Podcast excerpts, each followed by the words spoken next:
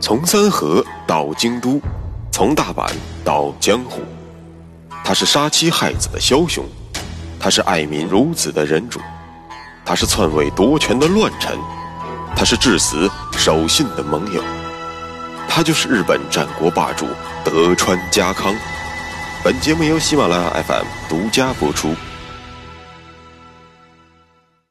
有缘相逢，有幸守候，各位听众朋友，大家好。我是主播大师，有话说。上一讲，咱们说到了家康没有掺和光秀的讨伐之战，却抓紧时机在东边的甲信地区赚了个盆满钵满。闷头发大财的家康自然是美滋滋，不过心情大好的可不光是他一个人。此刻正在忙碌着重新划分领地的羽柴秀吉。更是人逢喜事精神爽。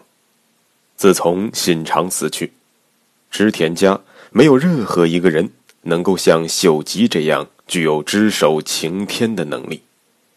不过，当这个苍天被秀吉只手擎起之后，天虽然还是那片天，可是天上浮着的那片云朵已经从木瓜纹化作了五三同纹。不过，虽然这一趋势势不可挡，但是秀吉还远远没有到躺在山崎合战的功劳簿上睡大觉的时候。而此刻，他想要喘口气，先要完成两件大事第一是根据青州会议执行领地划分；第二是为先君信长正式办理葬礼。而只有亲手送走了先君。才能让上至织田重臣，下至黎民百姓，都清楚地意识到新君的驾到。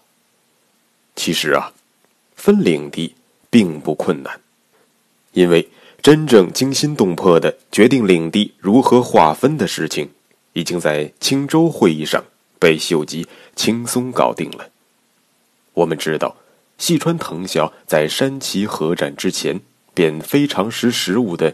主动倒向了秀吉，因此，秀吉为给天下大明树一个好榜样，便将青州会议上议定本属于自己的明治光秀旧领丹波的大部分赏给了细川家，作为奖赏。估计看到细川家不费吹灰之力便得到了如此的赏赐，同情顺庆肠子都要悔青了。早知道就第一时间投靠秀吉。而非做个骑墙派，该有多好！不过，当世人们都在艳羡细川家好运气的同时，秀吉却心知肚明，这笔买卖并不吃亏，因为细川藤孝之于自己，正如明治光秀之于信长。当然，秀吉不是要给自己找一个掘墓人，而是出身草根的他。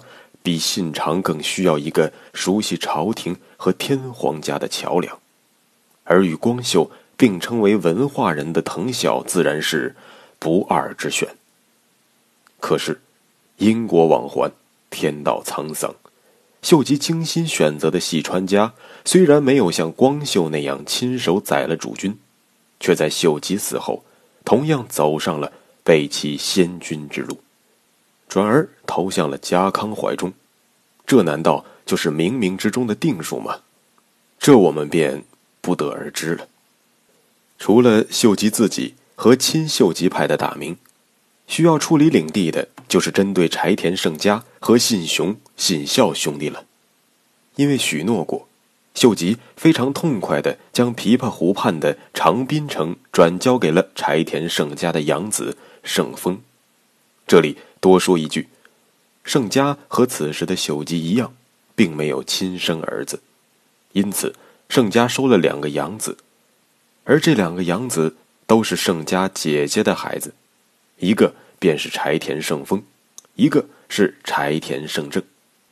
而与胜正颇受家康喜爱不同的是，胜丰由于体弱多病，始终不受盛家的待见。而也正是盛家厚此薄彼，给自己日后埋下了祸根。反观秀吉，对待盛丰反而多了几分关切，在交接长滨城之时，秀吉不仅借机亲自问询了圣丰的病情，并且找来了京都的名医为圣丰诊治。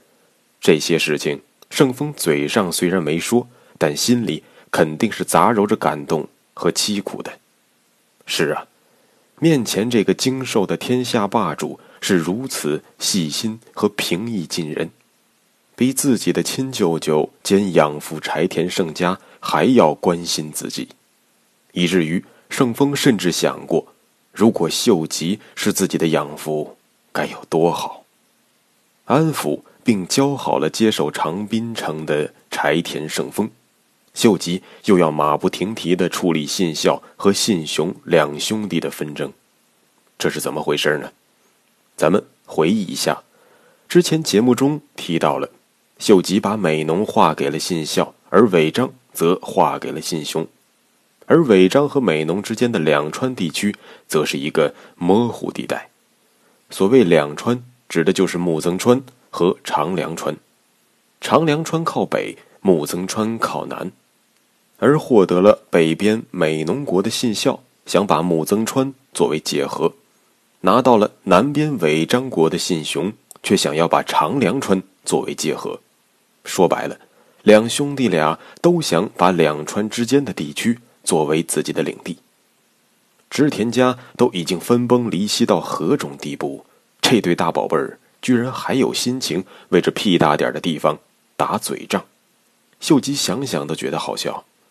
不过，既然两人都主动向自己提出了申请，那就是养自己的鼻息。秀吉内心还是十分舒爽的。秀吉的方案很明确，那就是搞平衡。最开心的莫过于两兄弟谁也干不掉谁。如果一家独大，反而不利于自己控制局面。于是，秀吉就以信雄已经领有了伊贺和伊势的大部分地区为理由，这次就应该有点君子之风，把两川地区让给弟弟信孝。毕竟胳膊扭不过大腿。信雄虽然心里在骂娘，但却也不能说什么，只好照做。不过，大家请注意，信雄此时此刻憎恨的可不是飞扬跋扈的秀吉，而是那个与他同父异母的弟弟信孝。而两川地区的争议，为不久之后兄弟二人的彻底翻脸埋下了伏笔。这一争端之中，虽然信孝得到了秀吉的支持。但是，眼见着八竿子都打不着的细川藤孝都能加封丹波，而自己作为山崎合战的主帅和先君的儿子，却只可怜兮兮的加封了美浓，凭什么？这天下本来不就是我们织田家的吗？明智的旧领难道不应该分给作为主帅的自己吗？于是信孝越想越生气，可是气归气，自己。还能有什么办法呢？愁眉不展的信孝向院子看去，一眼便看到了正在陪表妹阿江玩耍的姑姑。这位不用我多说，大家也都如雷贯耳，她便是有着日本战国第一美女之称的织田信长的亲妹妹阿市。咱们在前面讲过，前景长政临死之前，让阿市带着他们的三个女儿。逃了出来，孤儿寡母能去哪里？当然是投奔自己的大哥信长。光阴荏苒，一转眼十年过去，随着信长命丧本能寺，失去依靠的母女四人便投奔在了侄子信孝之处，居住在了岐阜城中。此刻的信孝盯着姑姑，陷入了深思。对呀。秀吉凭什么在织田家不把自己当外人？不就是因为他收了信长的儿子秀胜为养子吗？而纵观织田家，谁还能与秀吉分庭抗礼呢？当然是柴田胜家。可是，怎么才能把胜家变成织田家的一份子，让他不再漠视秀吉对自己的随意欺凌呢？这。不是有个现成的牵线之人吗？如果把姑姑嫁给了盛家，那么盛家就是自己的姑父。侄子被人欺负了，姑父焉能不管？加之青州会议时，盛家本来就对自己有好感，这样亲上加亲，双保险。这就是信孝简单到可爱的逻辑。当他强行把姑姑和表妹送往月前之时，信孝当然不会察觉到天下大势的滚滚向前。而昔日名震天下的鬼柴田，也不过是虎落平阳的一只待宰之犬罢了。除了强行把盛家拉到了自己的战车之上，脑洞大开的信孝。又干了一件非常理亏的事而由于这件事儿，不久之后，信孝便成功的把自己的名字从战国幸存者名单上抹掉了。这件事儿便是劫持织田信忠的宝贝儿子三法师。咱们前面提到过，青州会议上就明确规定了由三法师来继承织田家督，而三法师此刻。正在信孝手中，信孝的逻辑很像是小孩子过家家，你不让我玩，我就捣乱。信孝正是企图通过绑票侄子三法师，达到恶心秀吉的目的。你所谓的新任家督在我手里，看你还能如何高举我织田家的大旗，兴风作浪，看你怎么把这场闹剧继续玩下去。信孝天真的可爱，他觉得劫持了新任家督就能让秀吉无计可施。可是，信孝却漏算了两点。第一，便是信义。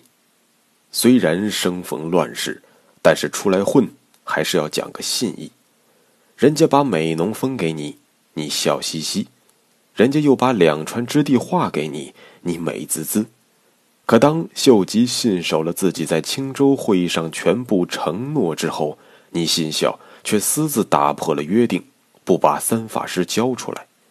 因此，信孝在企图让秀吉失去大义名分的同时，自己也轻易的丢掉了那份信义，而这一举动也终究要了他的命。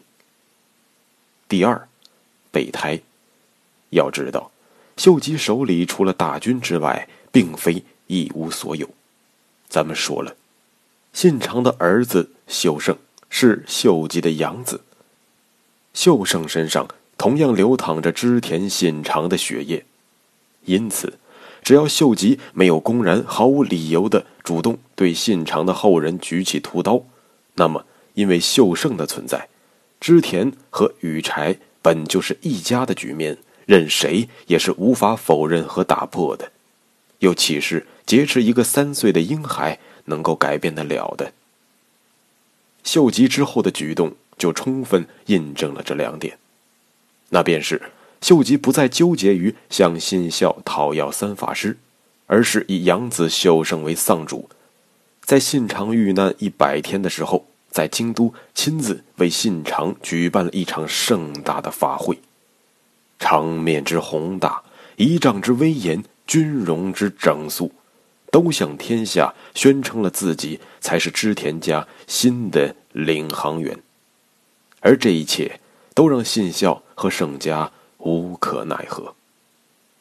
讲到此处，我们不妨思考一下秀吉行事逻辑的高明之处。当大家都在观望之时，他在争军权，拢人心。当大家都在说地盘的时候，他在争取名分；当别人拿名分要挟之时，他将战场转向了情谊的流露和实力的展现。总之，情商和智商双双在线的秀吉，总是能快人一步。他不认死理儿，善于变通，并且到目前为止，没有任何人能够成功的要挟他或者与之为敌。这才是秀吉的可怕之处，在他的身上，你同时可以看到狮子、狐狸、猎犬、老鹰、饿狼和绵羊多种人格。最牛的是，他在这些人格之中从容切换，让身边之人毫无违和之感。这才是秀吉可怕的地方。忽然想起了一句话，非常适合讲秀吉，也分享给大家：什么资源都有一些，但是什么资源都不是他唯一的依靠。什么规则都遵守一点儿，但什么规则都不是牢不可破的天条。是啊，或许只有这样的人，能够改写历史。